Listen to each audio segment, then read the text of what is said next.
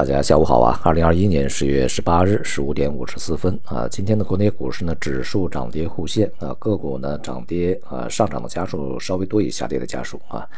而从行业板块上来看呢，分化也是相当明显。那么节后呢，一度反弹的这种消费啊、医药啊，这个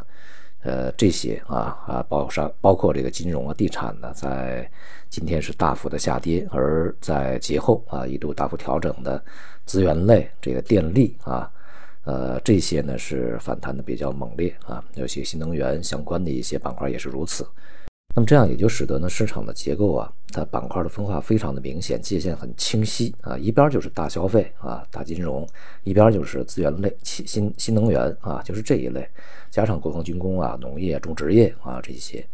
那么所以呢，这个整个市场的这个大的结构的这个呃跷跷板效应呢，在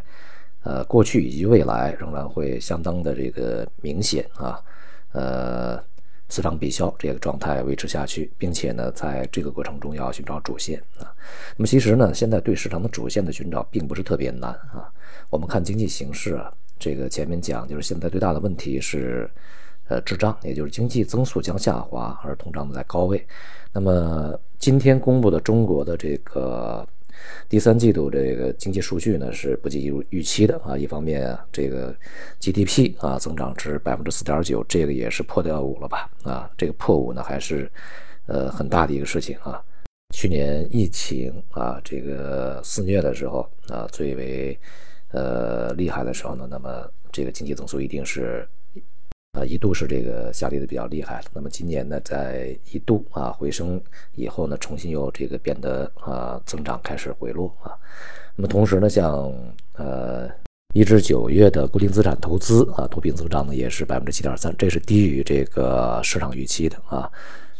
而工业增加值呢，九月份啊是同比增长百分之三点一，这个是较市场预期的百分之四点几啊。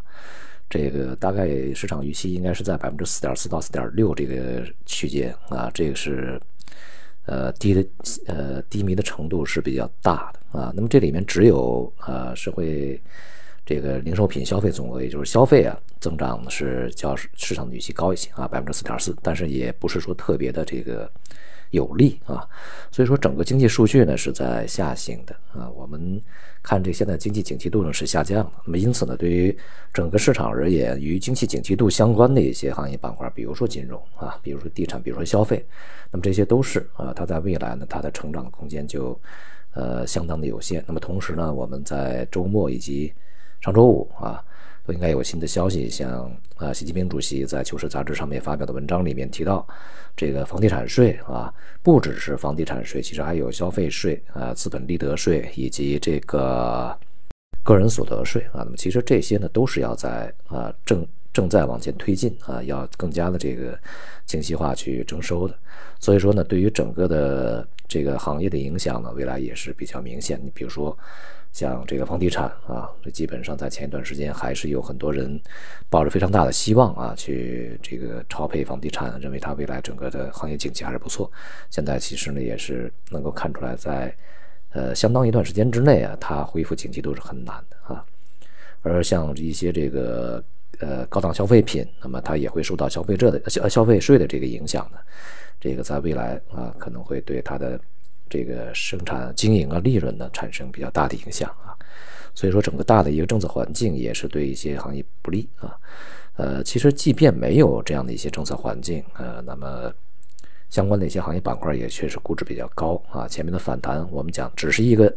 呃季节性的应景性的反弹啊，呃，它并不是一个未来大趋势的一个代表啊，反而呢就是我们现在。在经济景气度下降的这个过程中呢，你去配一些这个防御防御板块就非常好嘛，